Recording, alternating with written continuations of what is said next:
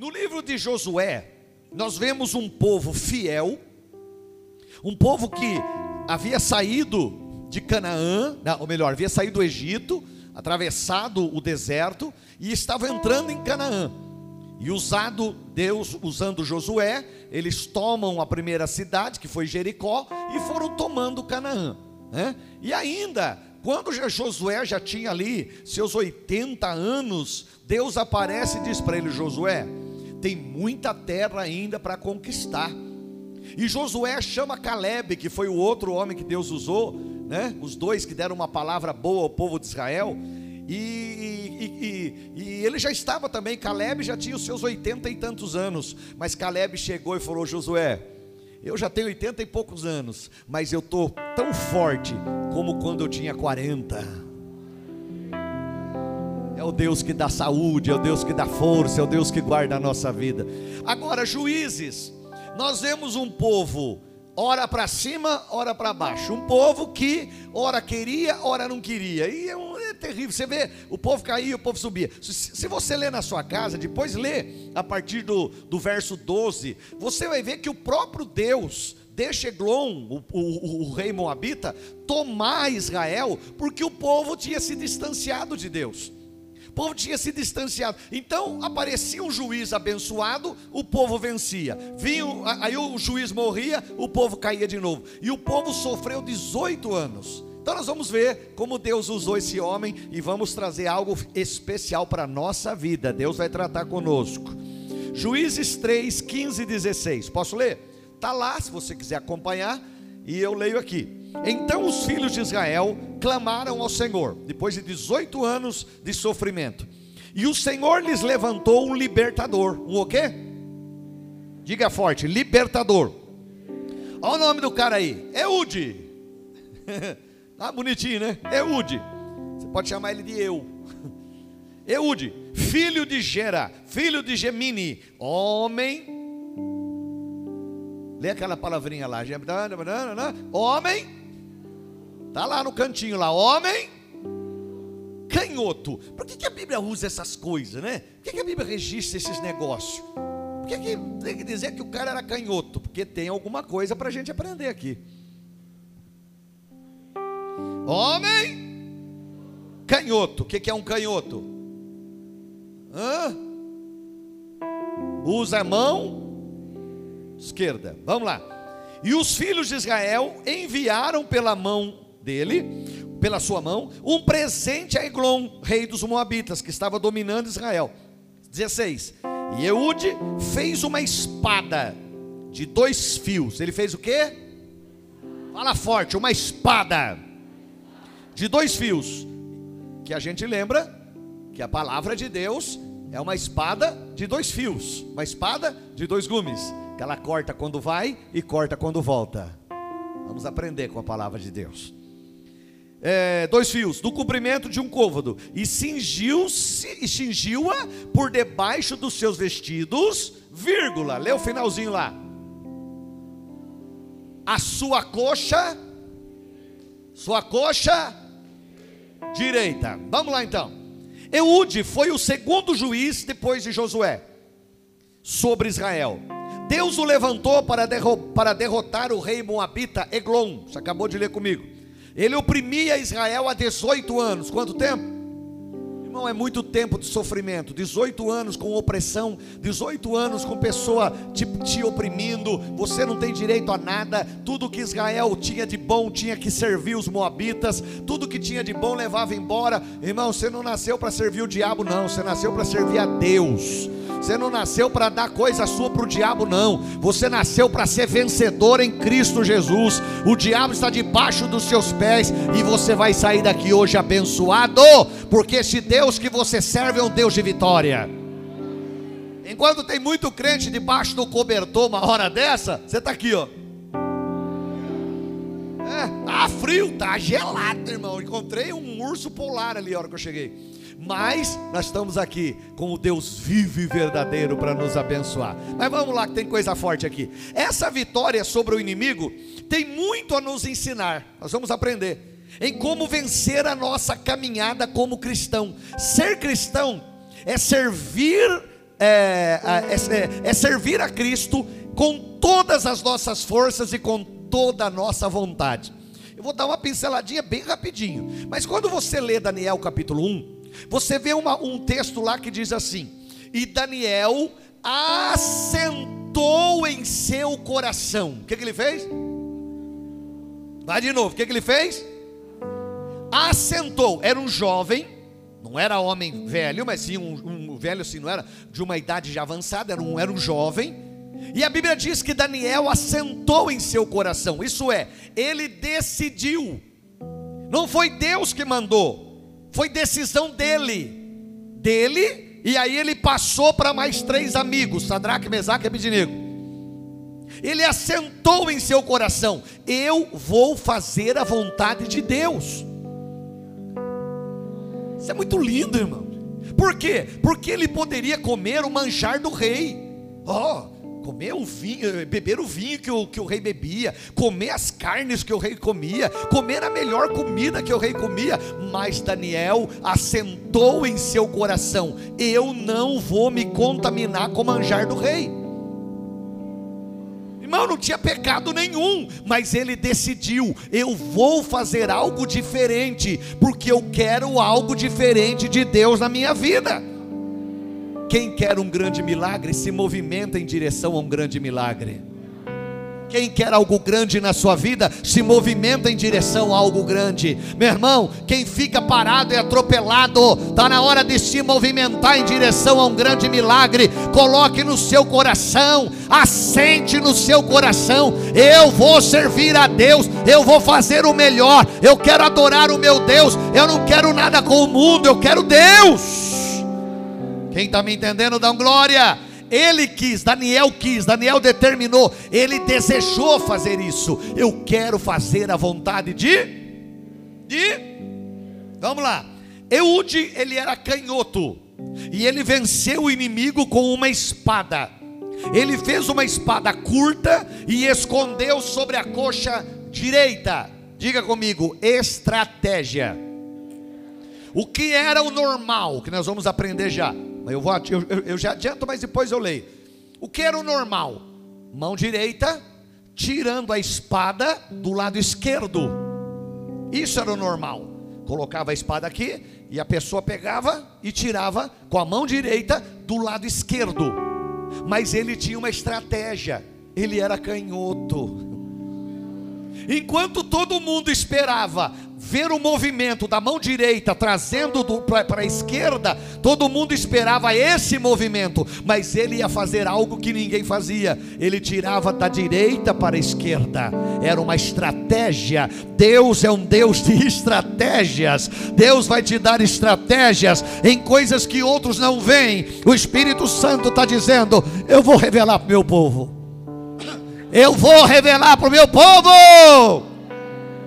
Quando, foi, quando ele foi pagar o tributo ao rei Moabita, ele disse que tinha uma palavra de Deus para entregar para o rei, lá na sua casa. E ele conseguiu ficar a sós com o rei numa sala particular. Então ele derrotou, ele matou o rei fora da vista dos seus seguranças, os seguranças moabitas. Assim, ele liberta Israel. O que, que ele faz? Ele entra a falar com o rei Eglon. E a Bíblia diz que o rei Eglon estava muito gordo. E aí, ele diz assim: Rei, eu tenho uma palavra de Deus para falar com o senhor. E o rei diz: Fala nada, vem cá.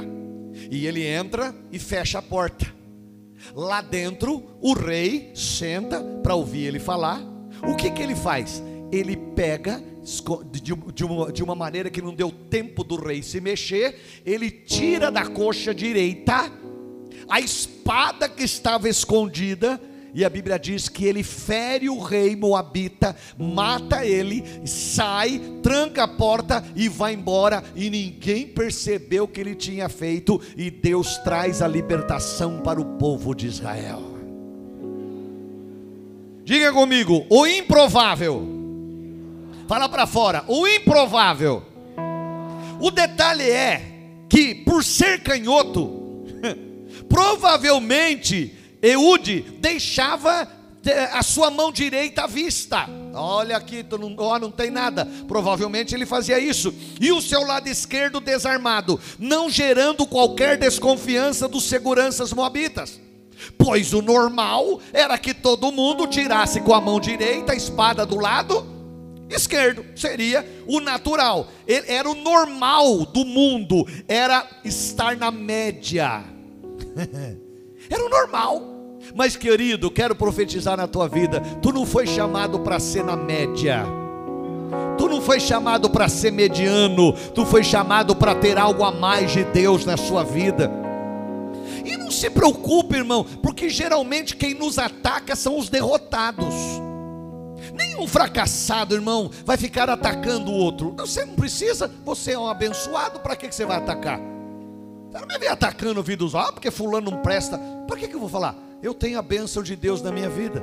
Agora, por que, que me atacam e atacam você que é um vencedor? Porque são fracassados eles estão na média ou abaixo da média, mas o meu Deus, o Senhor que eu sirvo, não me chamou para estar na média, Ele me chamou para ser um fora de série, Ele chamou você para ser um fora de série, em nome de Jesus, irmãos, você vai aprender coisa que hoje que você pode sair daqui outra pessoa. Quem está me entendendo, dá glória. O grande aprendizado aqui é que Deus também levanta pessoas improváveis.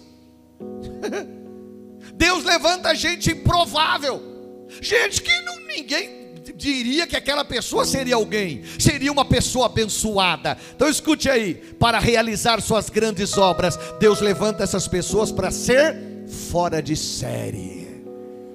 Põe para mim aí Mateus 6:33, rapidinho. Lê comigo ali, ó. Mateus 6:33. Lê lá comigo lá, rapidinho. Olha o que Jesus está dizendo para você. Mas buscai primeiro. Vamos lá. Mas buscai. Lê comigo, vai lá. Mas buscai. Ah.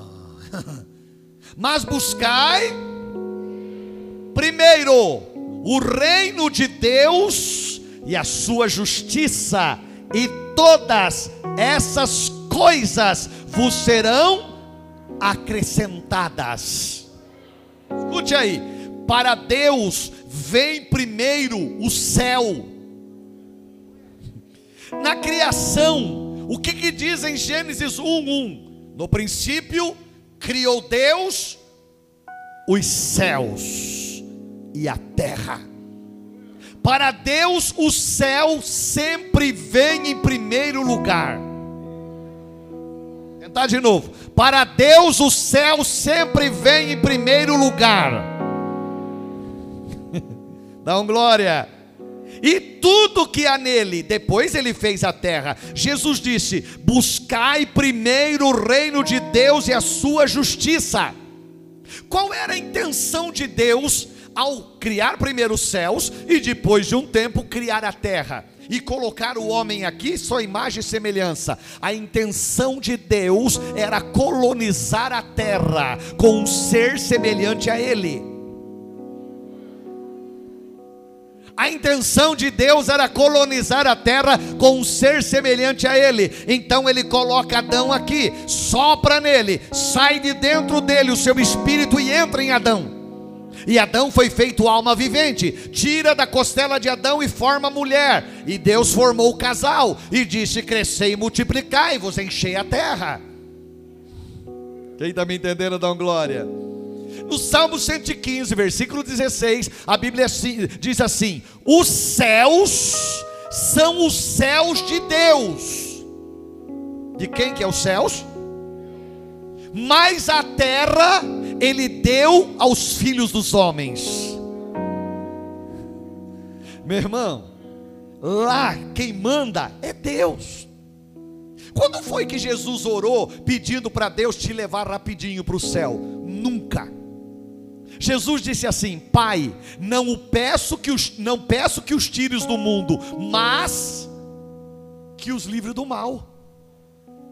Irmão, Deus não está com pressa que você chegue lá no céu. Deus quer te abençoar também aqui. Deus quer que você viva Isaías 1,19 aqui. Quando o rei, o rei de Portugal, mandou o filho dele para o Brasil, que veio aqui, descobriu o Brasil, tal, aí mandou o filho dele para cá. Lá, o filho dele era príncipe. Quando chegava aqui no Brasil, Dom Pedro era rei. Quando ele ia, quando ele voltava para a Europa, para Portugal, ele chegava em Portugal, ele voltava a ser príncipe. Lá quem mandava era o pai dele. Quando ele vinha aqui, ele era rei. Ele era imperador. Ele mandava. Ei, aqui Deus te deu autoridade. Deus está colonizando a terra com pessoas que Ele quer abençoar. Oh, meu irmão, você não está me entendendo, vou tentar de novo. Deus está colonizando a terra com um povo que Ele quer abençoar. Irmão, aqui você, a Bíblia chama você de reis e sacerdotes. Quando você chegar no céu, lá quem manda é Deus. Lá você é alguém que foi lavado no sangue e chegou lá, mas Ele quer te abençoar primeiro aqui. Os céus são os céus do Senhor, mas a terra Ele deu aos filhos dos homens.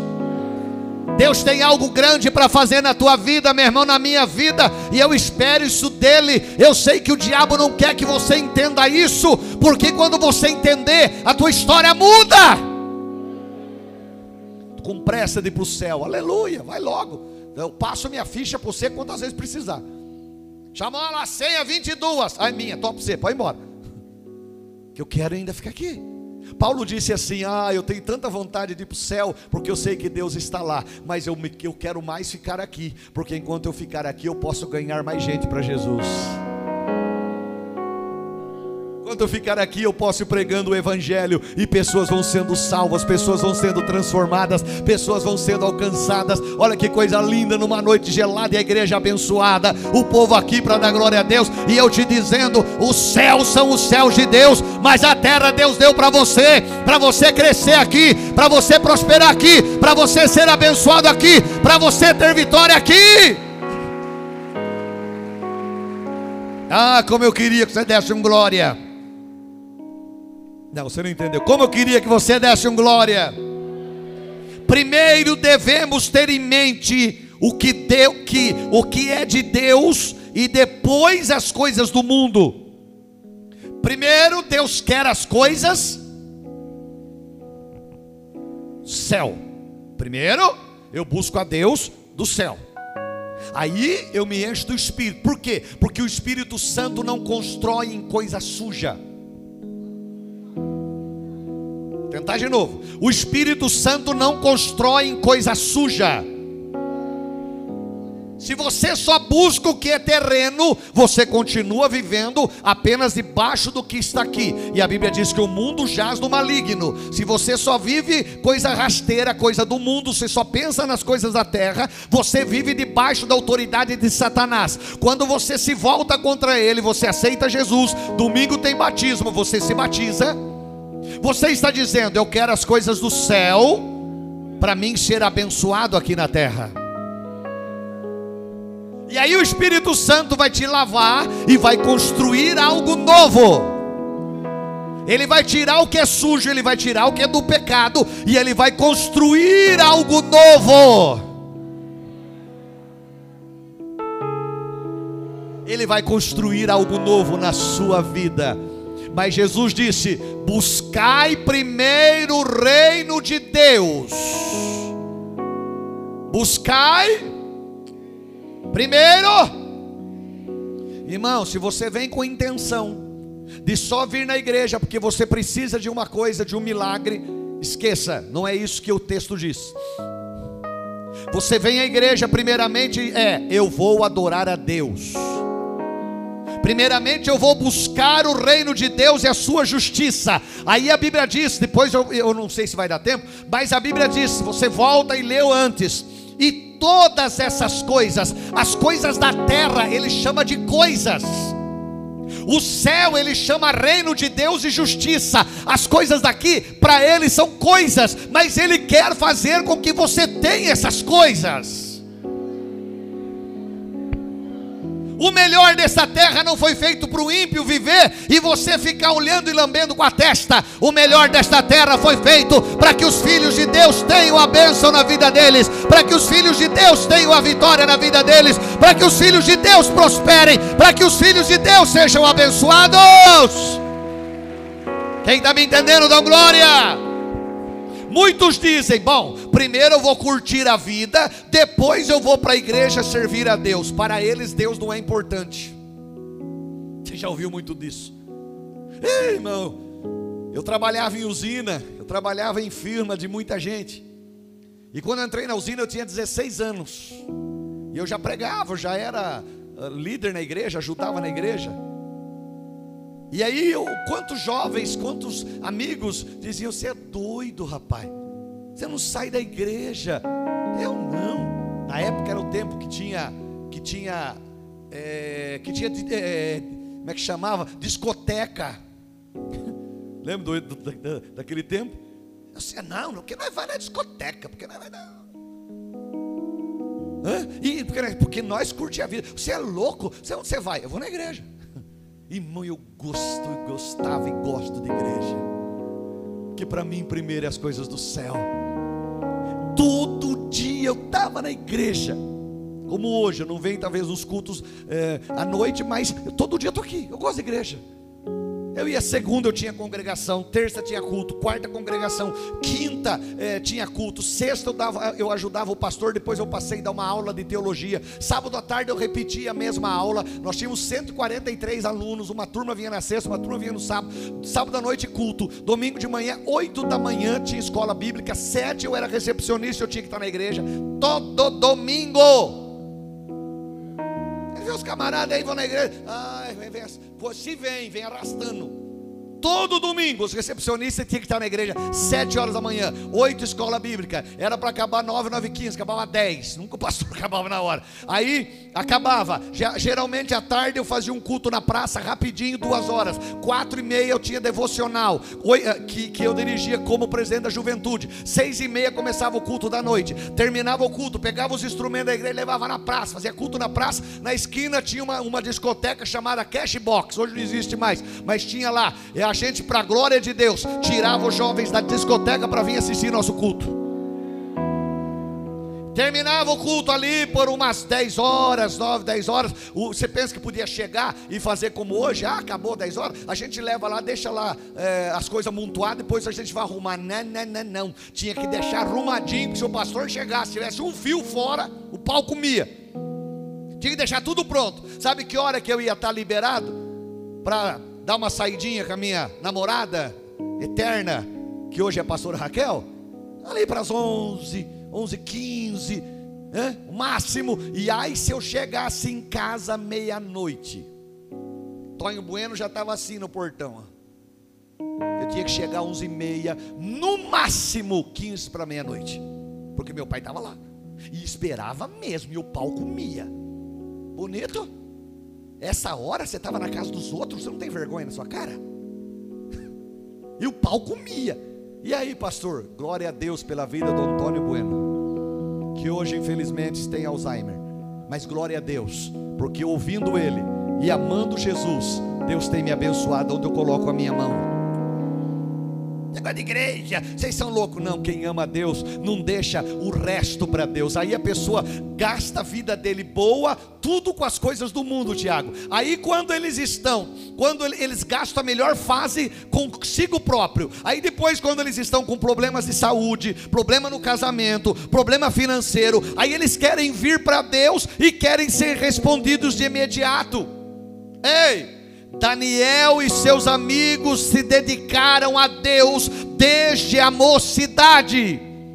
Na sua casa você lê, quando a Bíblia diz que eles passaram, em vez de comer o manjar do rei, eles comiam legumes, comiam alface, tomate, cenoura, legumes. E a Bíblia diz que eles engordaram mais do que os que comiam o manjar do rei. Quando eles foram para ser levados diante do rei, a Bíblia diz que Deus deu a eles sabedoria.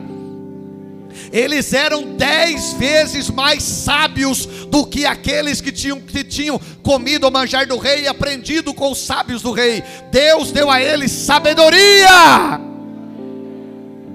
Quer ser de Deus, meu irmão? Jesus disse: Quer vir após mim? Negue-se a si mesmo, tome a sua cruz e siga-me. Servir a Deus, meu irmão, é a melhor coisa que existe, vai ter um preço. Você vai ter que negar as coisas do mundo. Você vai ter que abandonar aquilo que não presta. Ah, mas eu sou novo ainda. Deus quer a sua mocidade na presença dEle. Eu, eu gastei minha mocidade aos pés da cruz. Aos 20 anos eu já era pastor. Aos 20 anos eu já pregava o Evangelho. Como pastor titular. 850 quilômetros longe da minha família. Nunca tinha saído da barra da saia da minha mãe. E aí eu fui, eu fui, Deus me tira de Cosmópolis e me leva lá para Francisco Alves, no Paraná.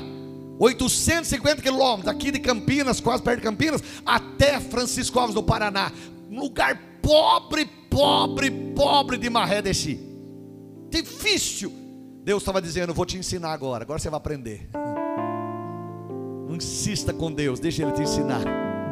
Difícil, difícil, uma arrecadação pobre, uma arrecadação que não arrecadava nada, não pagava, não dava meio salário mínimo da época. Povo pobre, difícil, mas Deus estava tratando. 20 anos, quase para 21, ficamos lá um ano e meio. A pastora tinha 17 quando a gente chegou lá, casamos. E Deus foi tratando. Você vai aprender. Tem hora que Deus pega e faz assim. Aprenda, a azeitona só vira azeite quando ela é moída. Me arrepio.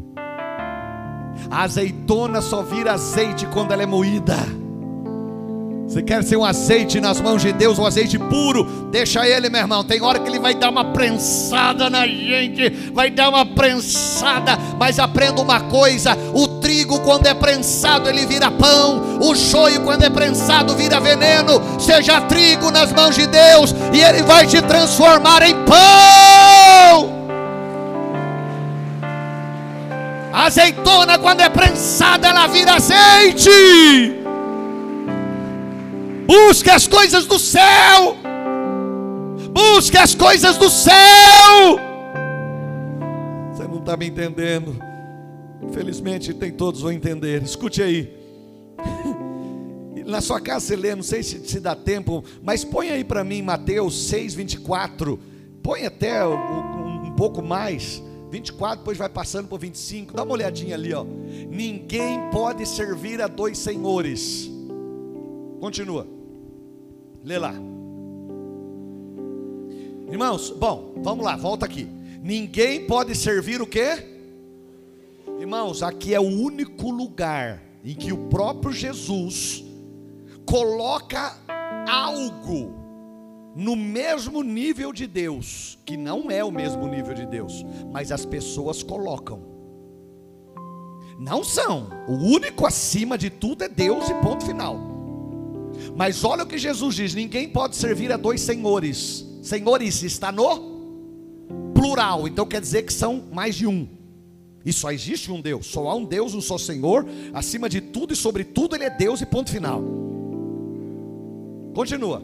Porque eu há de odiar um e amar o outro? Ou se dedicar a um e desprezará o outro? Aí ele diz: Vocês não podem servir a Deus e a mamão. O que é mamão? Mamão é o Deus das riquezas. Irmã, ah, pastor, o dinheiro é maldito. Não, o dinheiro é uma bênção, é o amor a Ele que te leva a um lugar mau. Te põe comida na sua mesa? Como é que você faz para comprar, para trazer comida para sua casa? Você tem que? E você compra com o quê? Algo que te põe comida na mesa é ruim? Algo que te põe roupa é ruim? Algo que, que faz você comprar uma casa para a tua família morar é ruim? Algo que pode te dar um carro, uma moto, alguma coisa que você precisa é ruim? Não, o dinheiro é uma bênção. O amor ao dinheiro é que é a raiz de todos os males. Jesus coloca mamão como Deus. Não que Jesus está dizendo que ele é igual, não é igual, mas ele está dizendo que as pessoas fazem. Continua, vai no próximo. 20, 25. Por isso vos digo, igreja de Itapetininga. Não vos andeis ansiosos, cuidadosos quanto à vossa vida, com o que vocês têm que comer, com o que vocês têm que beber, nem quanto que vocês têm que pôr no corpo de vocês, vestir. Não é a vida mais do que o mantimento, e o corpo mais do que a vestimenta. 26. Olhai para as aves do céu, que não semeiam, nem cegam, nem ajuntam em celeiro, e o vosso Pai celestial as alimenta. Não tendes vós muito mais valor do que elas? Você vale muito mais do que um pardal, você vale muito mais do que uma pomba, você vale muito mais do que uma águia. 27. E qual de vós, igreja de Itapetininga, com todos os seus cuidados, poderá acrescentar, fazer você crescer na estatura? Não dá. É o tempo que te faz crescer, e chega um tempo que para, continua. E quanto à sua roupa, porque você está preocupado tanto com o que você tem que vestir? Olhe os lírios do campo, eles como eles crescem, eles não trabalham, eles, eles não trabalham nem fiam. Eu vos digo, igreja de Itapetininga, que nem mesmo Salomão, em toda a sua glória, se vestiu como qualquer deles. Pois se Deus assim veste a erva do campo, que hoje existe, amanhã é lançada no forno, igreja de Itapetininga, Ele vai vestir vocês muito mais, homens de pequena fé. Não andeis, pois inquietos, dizendo: Ah, o que, que eu vou comer? Ah, o que, que eu vou beber? Ah, o que, que eu vou vestir? Porque todas essas coisas, o mundo corre atrás delas eles se preocupam só com isso. As pessoas estão preocupadas apenas com bens, eles matam por causa de bens, eles enganam por causa de dinheiro para enganar os outros, eles enganam, o mundo faz isso. De certo, vosso Pai Celestial, igreja de Itapetininga, Ele sabe muito bem que vocês necessitam de todas essas comida, roupa, bebida, casa, carro. Deus sabe que você precisa de tudo isso e Ele quer te dar.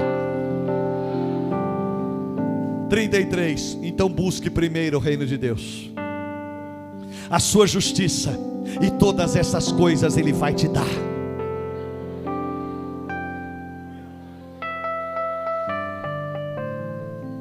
Deus sabe que nós precisamos de coisas boas para vivermos. Mas ele primeiro, as coisas dele vêm do céu. Não inverta a ordem de Deus. Ah, primeiro sou eu, depois é Deus. Não, isso é coisa do diabo. Escute, Deus deve ser o primeiro. Abraão sempre foi fiel, mas Deus só diz que ele amava ele verdadeiramente quando, quando Abraão pegou Isaac e colocou no altar. Abraão sempre foi fiel. Mas quando ele pega o Isaac e coloca no altar, Deus não queria matar Isaac e não deixou matar, mas ele tinha que provar que ele era, que Deus era acima de tudo para ele, que o céu era mais, era mais importante do que a terra. É para o altar, irmão, vamos ser fiel. Eu, não, vai faltar. Não posso dizimar porque vai faltar. Vou dar dinheiro para pastor. Você está dizendo que a terra é mais importante para você do que o céu. Você está dizendo que é melhor, você está seguindo o caminho do mundo. É isso que o mundo faz. O mundo não pensa em mais nada senão em si próprio. Eles enganam, eles matam, eles roubam, eles não estão nem aí. Eles querem algo terreno, glória, poder. Mas eu quero é Deus. E eu sei que esse Deus vai me dar tudo de melhor que eu preciso. Sem enganar, sem roubar, sem mentir e servindo a Ele com alegria mas Ele vai me dar, como Ele promete aqui, Jesus falando para você. Irmão, não tenha, não tenha medo de entregar o que é de Deus.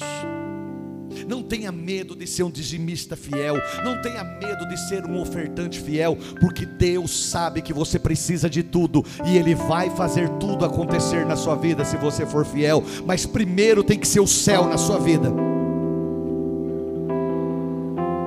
Você vem no altar, você traz o seu dinheiro, você vem para o altar, quando você deixa aqui, é o seu dinheiro que você trouxe, mas diante de Deus é o seu sacrifício. Diga aleluia. Guardar, diga guardar. Eude escondeu sua espada na coxa direita. A palavra esconder e guardar podem ter o mesmo sentido, vindo da palavra hebraica que quer dizer que quer dizer esconder, guardar. Escute, salmista diz: Escondi a tua palavra no meu coração, para eu não pecar contra ti a lição que devemos guardar no nosso interior e conhecer bem a palavra de Deus para usá-la em momentos decisivos de nossas vidas. A palavra de Deus nos dirige em tudo, por isso o Salmo 119, 105 diz assim: Lâmpada para os meus pés. Querido, nós andamos no mundo de trevas.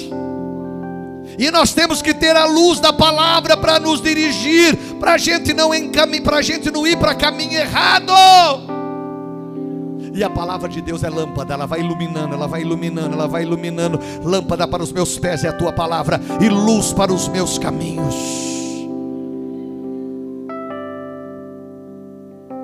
Ah, tem tanta coisa, Deus está pondo no meu coração, mas eu não tenho tempo. Hoje na igreja, hoje, escute. Hoje, infelizmente, muitas igrejas e até muitas que passam por aqui estão, estão sendo atacados por um vírus.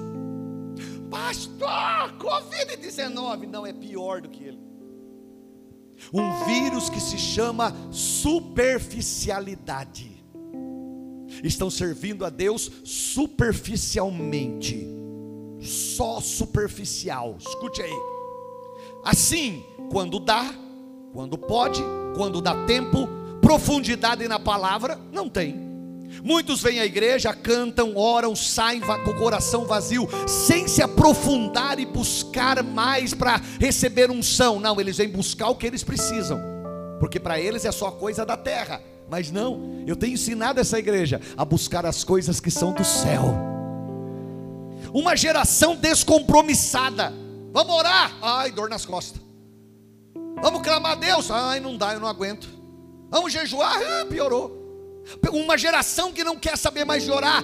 O vírus que entrou nas igrejas e as igrejas têm levado, tem, eu vejo pastores levando a igreja para um, para um comodismo, só aquela, aquela coisa superficial. Aí eu não posso falar duro, aí eu não posso falar de pecado, aí eu não posso falar coisa mais séria, aí eu não posso. Pode sim. A minha Bíblia continua dizendo que pecado é pecado, mentira é mentira, engano é engano. A minha Bíblia continua dizendo tudo isso. Aleluia! E ela continua sendo lâmpada para os meus pés e luz para os meus caminhos. Jovem, jovem, jovem, aproveite a sua mocidade e sirva a Deus. Aproveite a sua juventude e sirva a Deus. Não entre no caminho do mundo. Não deixe o mundo te chamar a atenção com as coisas que ele oferece. Não, a mocidade passa. Isaías, é, Isaías 40, a Bíblia diz: os jovens se cansarão, eles vão se cansar, eles vão parar, mas os que esperam no Senhor renovarão as suas forças, subirão com asas como águias, correrão e não se cansarão, caminharão e não se fadigarão. Esperai Israel, esperai Brasil, esperai Tapetininga no Senhor. Se é para Jesus, bate palma com vontade, igreja. Eu tenho que terminar. Senta aí um minutinho, eu já termino. Lê na sua casa, eu queria ter tempo aqui, mas não dá. 2 Timóteo 3, do 1 ao 17. Cuidado com a apostasia. O que é apostasia? É abandono da fé. Paulo diz que a amizade do mundo não te deixa ser amigo de Deus. Escute um pouco sobre a espada do Espírito. Eude conseguiu ficar a sós com o rei Moabita, falando: Eu tenho uma palavra de Deus para te dizer. E a palavra de Deus era a espada que estava guardada na coxa de Eude que derrotou o rei opressor. Nosso inimigo hoje não é de carne e osso, mas ele é espiritual. E Paulo ensina em Efésios 6, do 12 ao 18, que só vencemos o diabo pelo poder do Espírito Santo em nós.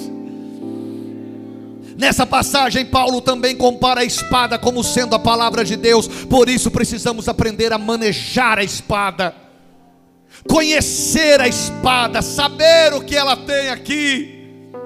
Conheça a Bíblia, meu irmão. Quantas pessoas que não leem uma vez a Bíblia na semana, quantos crentes superficiais vêm na igreja, cantam, ora, faz alguma coisa, mas eles são superficiais, não sabe nada de Bíblia, não conhece nada de Bíblia, sabe tudo de internet, mas não conhece a espada do Espírito. Você só vai vencer uma guerra quando você conhecer isso aqui. Isso aqui é poderoso demais. Irmãos, aprenda: o diabo conhece a letra toda. O diabo conhece a Bíblia de Gênesis, Apocalipse, mas ele conhece a letra. Nós conhecemos o espírito da letra. Nós conhecemos o Espírito Santo. Nós temos intimidade é com o espírito da palavra. Ela é a espada do espírito. Ela é a palavra de Deus. Ela muda a nossa história. Pode ficar de pé, eu termino, não tem mais tempo, mas fica de pé aí. Aleluia! Só para recapitular. Ah, pastor, eu sou improvável. Fica de pé, segura aí. Você se acha improvável para ser usado por Deus? Ah, pastor, eu sou improvável. Escute aí. Jesus foi considerado improvável, sabe por quê? Porque eles achavam que nunca se levantaria um mestre vindo da vila de Nazaré, e muito menos tendo discípulos que eram pescadores da Galileia. Jesus era improvável, mas é, é, é, é, e será, e foi, e será, e é. Ele é o Rei dos Reis, Ele é o Senhor dos Senhores, Ele é a resplandecente estrela da manhã, Ele é o lírio dos vales, Ele é a rosa de Sharon, Ele é o Filho do Deus Altíssimo. Guardar a espada, conheça a palavra de Deus a fundo, até fazer parte do seu coração. Isso aqui tem que ser parte da sua vida. Pastor, tem uma Bíblia. É quanto tempo vai que a sua Bíblia está nova? Não tem um risco nela. Não tem um risco. Pega, não, aqui está tudo colada.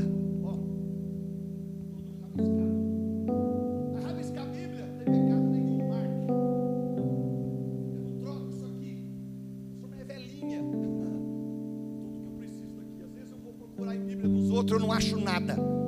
Eu abro aqui e não tem índice, viu? porque eu conheço a Bíblia. Eu conheço a palavra de Deus. Eu sei manejar a espada. Não adianta nada você ter uma espada na mão se você não souber manejar. O inimigo vem e te mata. O inimigo vem e te arrebenta. O inimigo vem com, com uma faquinha e te corta. Porque ele maneja Agora, quando você maneja isso aqui, quando você tem intimidade com o Espírito Santo, o diabo tem medo de você. Você ajoelha no chão para pegar o chinelo debaixo da cama, ele já sai correndo porque ele acha que você vai orar. E quando você ora, o céu desce lá no seu quarto. Quando você ora, a glória de Deus vem lá. Quando você ora, o poder de Deus chega lá. Quando você ora, a unção de Deus vai lá. Quando você ora, os anjos de Deus descem. Quando você ora, Deus vem na sua casa. Ah, eu queria ter tempo, eu termino usar a espada, derrote a tentação do inimigo, utilizando a palavra de Deus para identificar o pecado e não ser enganado. Seja cheio do Espírito Santo. Ah, pastor, o senhor está me dizendo que a santidade é o caminho para Cristo? Não, eu estou te dizendo que Cristo é o caminho para a santidade.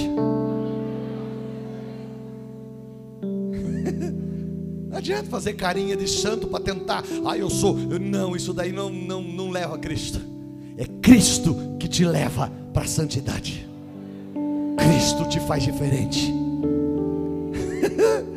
Cristo muda a sua história. É Cristo. Ele é o Senhor. Aleluia. Eu louvo a Ele de todo o meu coração. Eu não vou conseguir cantar, então entra para mim aí. Esqueci o hino, mas peraí. Eu te louvarei, Senhor. Eu te louvarei, Senhor, de todo meu coração.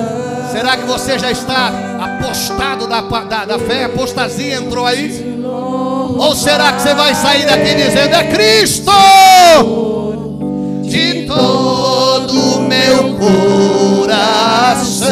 Olha agora, ó que lindo, ó. Na presença dos deuses a ti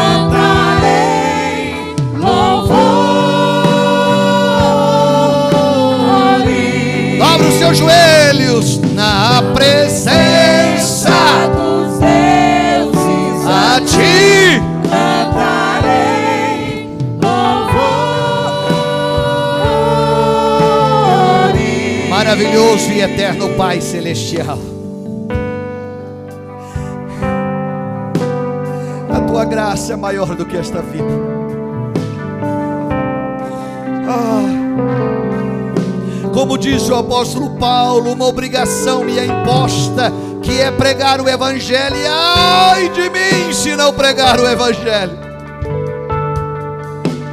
Ah, meu Deus, eu não quero uma igreja superficial. Eu não quero pessoas superficiais. Eu quero pessoas que vão se aprofundando. Ah, Senhor. Como a visão de Ezequiel. As águas vinham e só pegavam nos dedos, depois nos joelhos, depois foi pegando na, nos quadris, depois nos lombos, e depois não tinha como passar, tinha que nadar a gente vai se aprofundando, se aprofundando, e chega uma hora que não dá mais para fazer nada sozinho. A gente precisa, a gente passa a depender de Deus. A gente acorda cedo dizendo Deus, a gente vai vivendo o dia dizendo é Deus. Oh, ria lamassura mandarai, xeramandarai, elabassori, canamani, elabash. Leremendo Leremendorici gloria, amasheri mandarei shuri manadea, leremi surio shuri amashea, alema shuri la risuri labashea.